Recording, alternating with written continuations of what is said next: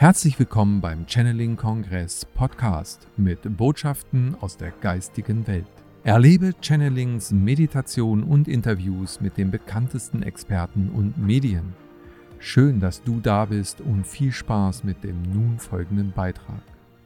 Bei uns in der Gesellschaft ist das Thema Tod ja eher verdrängt und tabuisiert. Womit hat das zu tun, wenn wir doch jetzt gerade erleben, dass es äh, vielleicht sogar eher wohltuend ist, mal über das Thema zu reden? Ja, ich glaube, es sind mehrere Aspekte. Zum einen war es ja auch ähm, in Deutschland äh, früher, also ich kenne es noch von meiner Oma, die Geschichten, dass man irgendwie ihre Mutter hat man noch aufgebahrt zu Hause, die war drei Tage noch im Wohnzimmer, man hat sich verabschiedet, man hat Totenwache gehalten. Also es ist noch gar nicht so lange her, dass es in Deutschland auch noch normaler war. Da war, wurden über andere Themen gar nicht gesprochen, was auch Krankheiten oder, oder Drama oder Schuld oder Themen auslösen konnte. Aber der Tod war bei meiner Oma noch viel normaler. Also das hat sie mir immer erzählt so. Ja?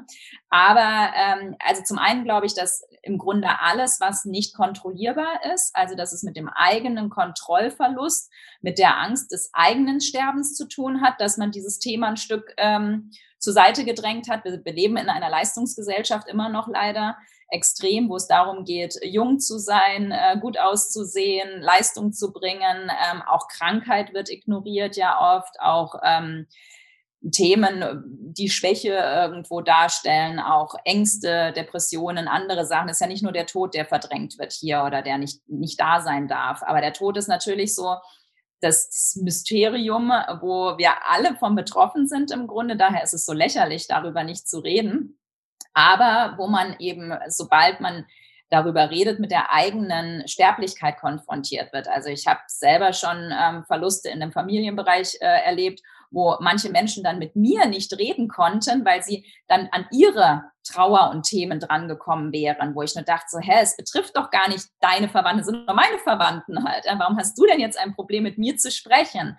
Also die waren fast geschockter von dem Tod meiner Verwandten, wo ich nur dachte, so, das, das macht doch keinen Sinn.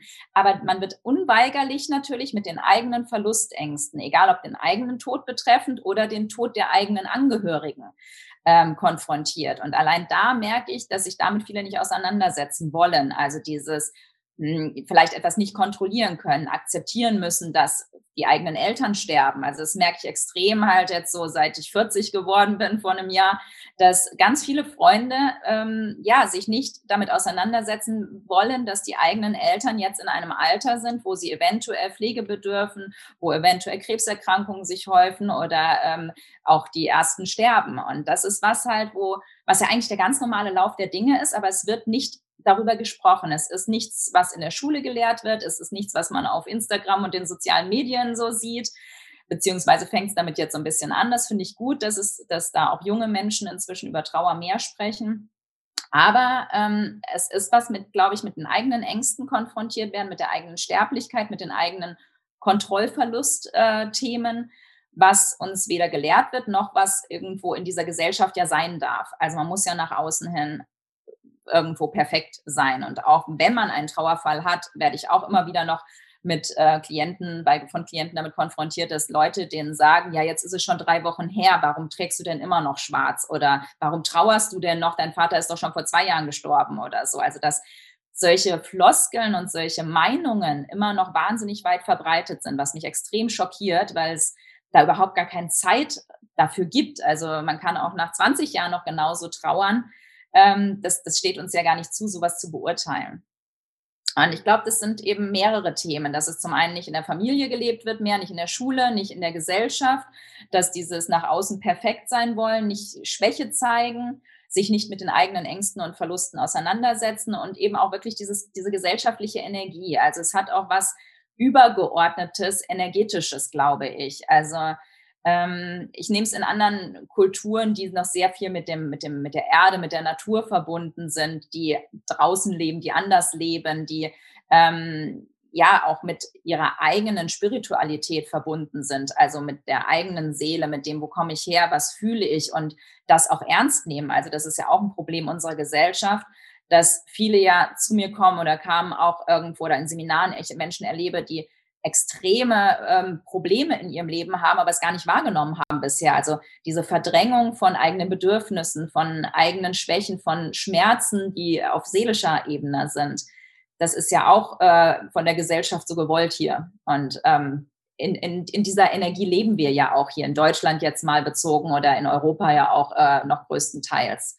Und ich glaube, da ist natürlich auch dieses Feld was hier äh, bedient wird, etwas, wo wir drin aufwachsen, wo wir ja jeden Tag das mittragen und wo man auch sehr stark sein muss und sehr klar bei sich sein muss, um sich dagegen zu setzen und zu sagen, nein, das, ich fühle meine Trauer, ich fühle meinen seelischen Schmerz, ich fühle meine Bedürfnisse und ich möchte dafür einstehen und anders sein. Und das tut ja weh, weil man sich gegen die Gesellschaft oder gegen die Freunde oder gegen die Familie auch im Grunde setzt und etwas ja, vielleicht äußert, was die anderen gar nicht hören wollen.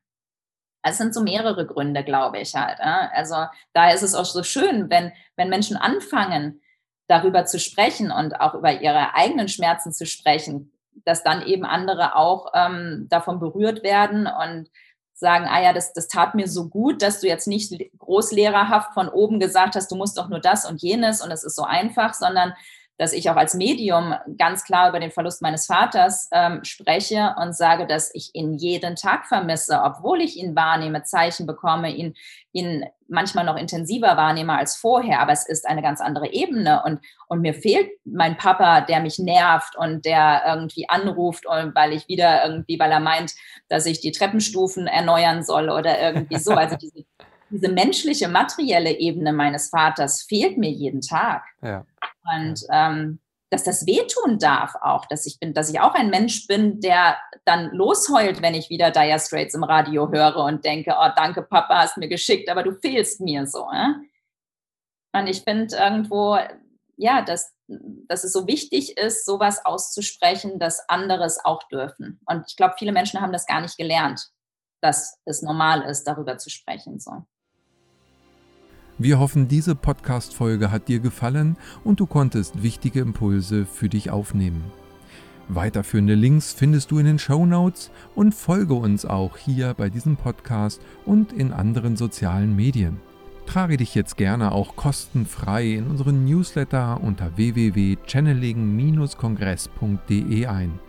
So bekommst du immer die aktuellsten Neuigkeiten, verpasst keine Folge mehr und hast Zugriff auf viele, viele weitere Channelings, Vorträge und Interviews. Wir freuen uns, dass du da bist. Alles Gute.